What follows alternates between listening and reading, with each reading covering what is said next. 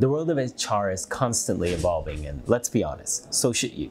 That's why here at Factorial, we're bringing you a weekly dose of HR tips and best practices, but in easily chewable tablets. So, without further ado, here's HR Pills. Wouldn't we all love to be in an extremely flexible work environment? Everyone says that when it comes to flexibility, practice makes perfect, but how do you build flexibility? Where do you start? Many managers want to believe that they install in their company a culture of flexibility, but when worse comes to worse, most of the decisions and actions are still very tied with old archaic schools of thought, especially with time and attendance. Let's take a quick look. Oh, before that, don't forget to subscribe consider this as a free healthcare for your company. So now let's start. Recent research suggests that 4 a.m. is the most productive hour of the day for a lot of people. Tech titan Tim Cook is known to start his morning routine at around 3.45 a.m. and be the first one in his office. With that said, some of us think a little better after a reasonable 6.45 a.m. wake up and a cup of coffee. Others may operate at their highest function in mid-morning or in the evening hours. Another research from the University of California finds that productivity mostly rises in the late morning and then peaks between 2 and 3 p.m. with a dramatic drop off after. The purpose of using these opposing studies is to state the optimal productivity hours depends on each individual. That's why it's so important to create a company culture that affords adequate workplace flexibility. Whether your employees produce their best work at 4 a.m or at 9 p.m., you should give them the freedom to perform at the pinnacle of their brain power. A flexible schedule allows an employee to work hours that differ from the normally company start and stop time. You know, uh, in the past, flexibility has meant that an employee might work at 7 a.m.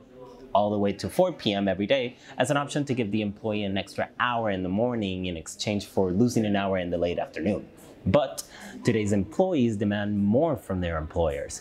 In a non-exempt workplace, often industrial, production, warehousing, or customer facing, such as retail, medical, and caregiving or groceries, a flexible schedule depends on the amount of interdependence required in the work.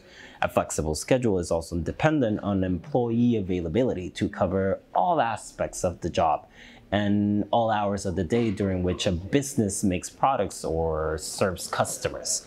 Now, let's go over some types of flexibilities and how to implement them at your workplace. In all flexible schedules, the employer expects a full-time employee to work the required hours. A flexible schedule involves either a compressed work of week or flexible starting and stopping times. Caution though, if there isn't a form of time and attendance system at your work, this may be detrimental for your employees and there's no way to know how many hours they actually work and it may lead to overworking. Okay, so there are two main types of flexible schedules. One, compressed work week. The most common flexible schedule is a four-day work week in which employees work four 10-hour days. This flexible schedule allows employees to have an additional day for any activity that affords the employee more work-life balance. Note, Variations on this flexible schedule exist, including 12-hour workdays, but this is not really recommended. The second, a daily flexible schedule. This one enables employees to come to work early and go home early, or stay late and arrive late, or take an extra time at lunch. In this schedule, employers may require that employees work core hours from 10 a.m. to 3 p.m. as an example. In the most flexible workplaces of all, employees come and go as they please when they please. They are still responsible for performing a whole job and achieving the goals of their position. But if they can achieve them with only 15 to 20 hours in the office and teleworking the rest of the time, uh, hey, more power to them. In a flexible environment, trust is a significant factor measurable goals and clear expectations are also significant so the employers is comfortable with the employees ongoing contributions. So how do you implement it? First thing make sure everyone plays by the same rules to ensure that these factors exist for employers who allow flex schedules, a firm set of guidelines should be implemented and employees trained before the adoption of a flex schedule. This will limit any confusion or uneven or unfair implementation across your organization.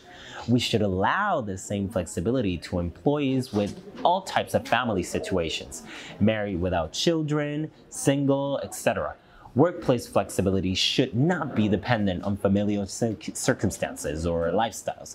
All employees' time should be valued equally and flexibility ought to be consistent. Second thing, encourage other activities.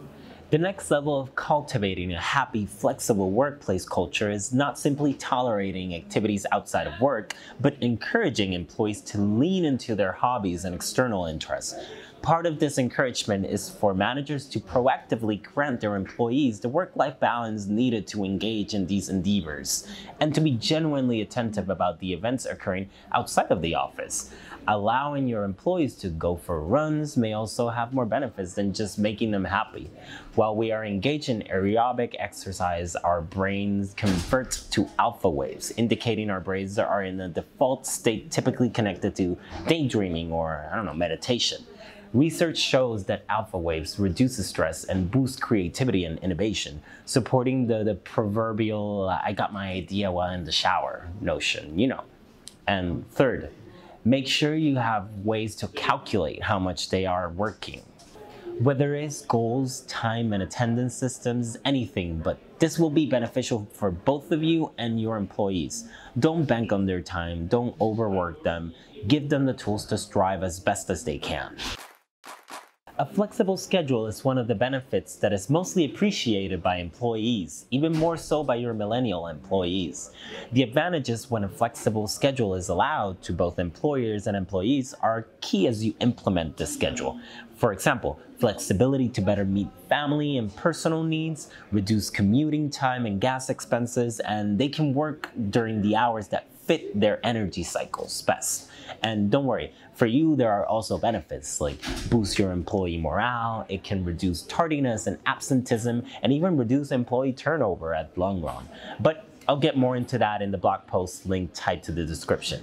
What you have to do to break these barriers to flexible work is address the deep-seated beliefs that undermine trust in your organization. So employees can ask for what they really need, so managers can feel confident that the work is getting done, and so team members can count on each other to do their jobs and your organization can actually flourish.